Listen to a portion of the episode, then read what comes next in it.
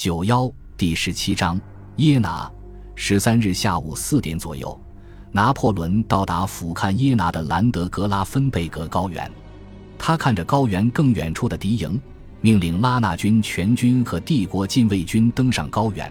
这是个危险的举动，因为他们离敌军大炮只有一千二百码。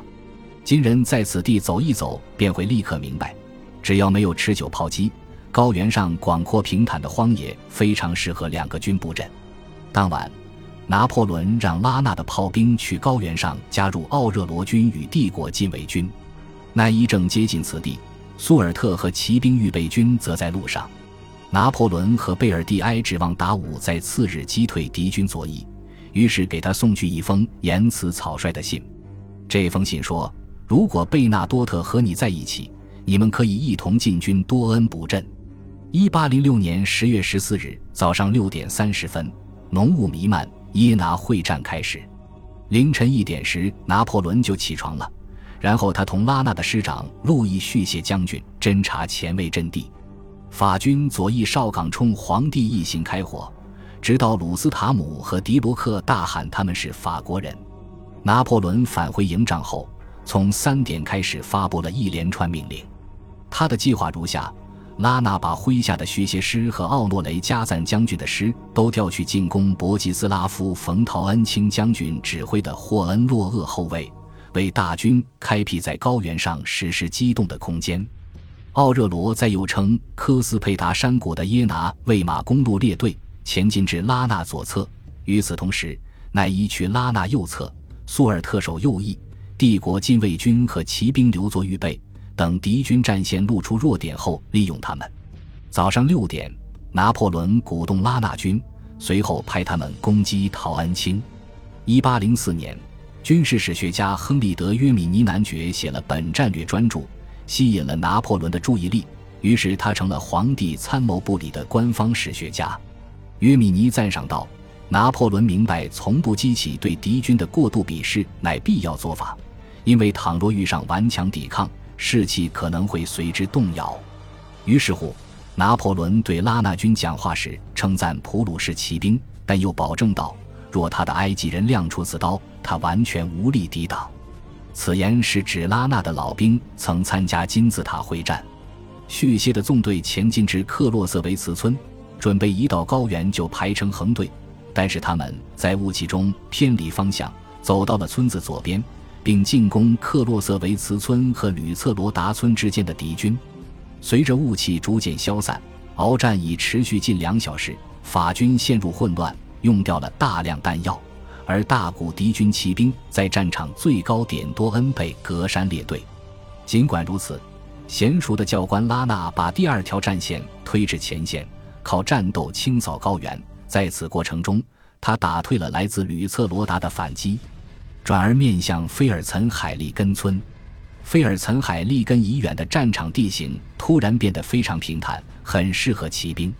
战斗中，霍恩洛厄没有组织协调大规模反击，而是陆续派小股部队抵抗法军，从其手中收复菲尔岑海利根和多恩堡。在会战这一阶段，拿破仑加入拉纳军。雾气全消后。他立刻在七点三十分左右聚集二十五门大炮，并命令第四十战列步兵团进攻菲尔岑海利根。苏尔特军赶到战场后，圣伊莱尔逐退克洛瑟维茨的普军，炮兵和骑兵一跟上来，他就前往勒迪根村。普军顽强抵抗，但到上午十点十五分时，圣伊莱尔已经可以继续穿过黑姆施泰特了。此举旨在击退敌军左翼。奥热罗把一整个师塞进了科斯佩达山谷，所以直到九点三十分，他才在高原上露面。可他一到就遇上伊瑟施泰特东边的敌军。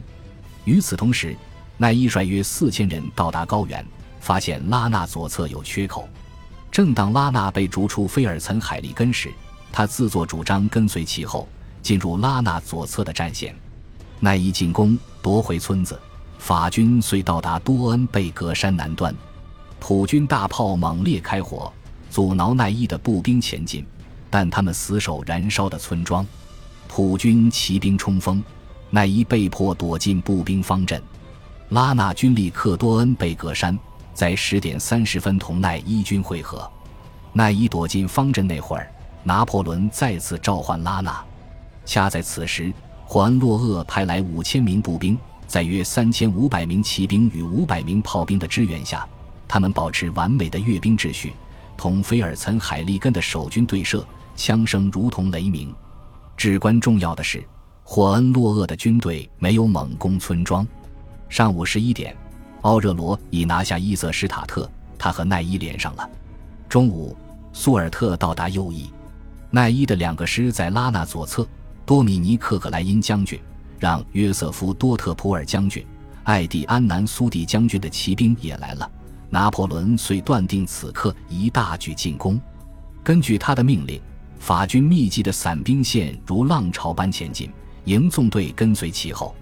普军顽强地后撤一小时，但是他们的损失不断增加。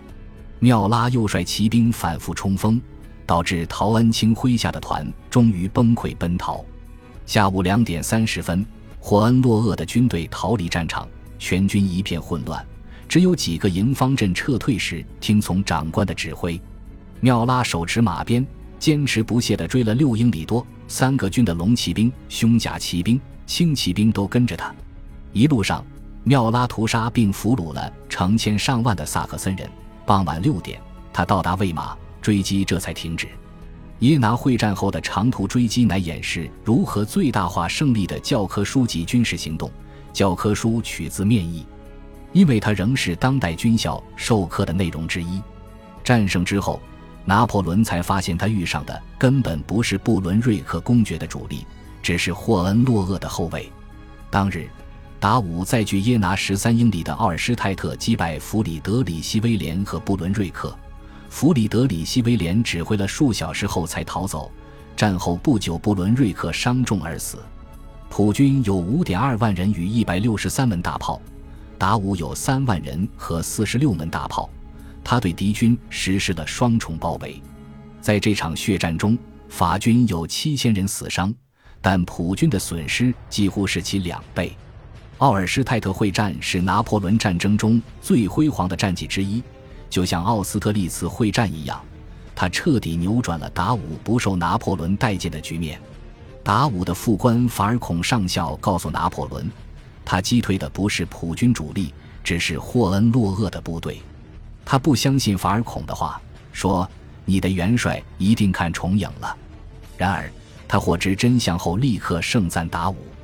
拿破仑对法尔孔说：“告诉元帅，我永远感激他和他的将士们，并授予达武军在十月二十五日的胜利入城式上率先进入柏林的荣耀。即便如此，奥尔施泰特会战从未变成绣在军旗上的战斗荣誉。”因为达武战胜布伦瑞克的光辉战绩，可是拿破仑击败霍恩洛厄的大胜黯然失色。相形之下，贝纳多特两个战场都没去成，拿破仑和达武都不曾真正的原谅他的行为。拿破仑在圣赫勒拿岛上说：“我应该枪毙贝纳多特。”耶拿会战后，他似乎短暂考虑过送此人上军事法庭。十月二十三日。拿破仑给贝纳多特写了封尖刻的信：“你的军不在战场上，这可能对我造成致命打击。”贝纳多特按字面含义执行贝尔蒂埃的命令，向多恩堡行军。十月九日至十二月八日，他没有遇上拿破仑。而在十二月八日之前，皇帝曾写信称赞他从布吕歇尔手中夺取吕贝克，可见关于两人愤怒的面谈的故事纯属传说。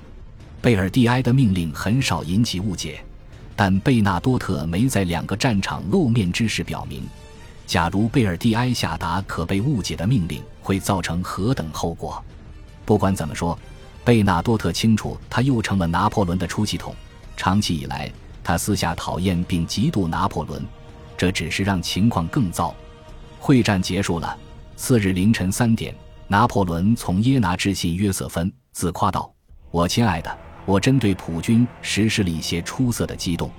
昨日我大获全胜，敌军有十五万人，我俘虏两万人，缴获一百门大炮以及诸多军旗。我看见普鲁士国王和王后了，我设法靠近，但没能抓获他俩。我露宿了两天。我好极了。